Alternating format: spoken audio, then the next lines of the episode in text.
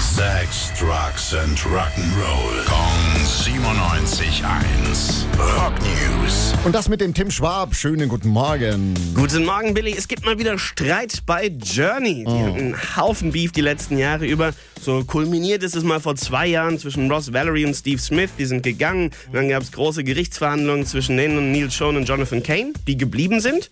Und auch Übel. immer noch dabei sind. Ja, ging echt viel hin und her. Jetzt mischt sich noch Steve Perry ein. Ah, na. Ja.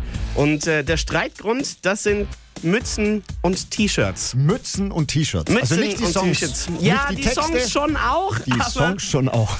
aber die sollten wohl auf neue T-Shirts gedruckt werden. Das haben sich Neil Schon und Jonathan Kane so überlegt. Und ähm, Steve Barry meint, nee, das dürft ihr nicht. Darauf haben wir uns damals vor Gericht nicht geeinigt. Und deswegen geht's halt jetzt wieder vor Gericht. Da ist The Voice stinkig sozusagen. Ja, der ist ziemlich stinkig, was ein bisschen blöd ist, weil vor kurzem hieß es erst von Neil schon, ja, Steve Perry und ich waren essen, es geht eigentlich ganz gut und vielleicht klappt's ja zum 50. Bandjubiläum mit einer kleinen Reunion.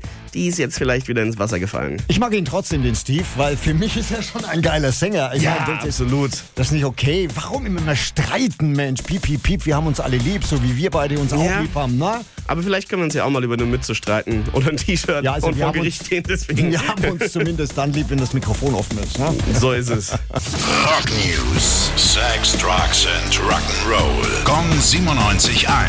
Frankens Classic Rocksender.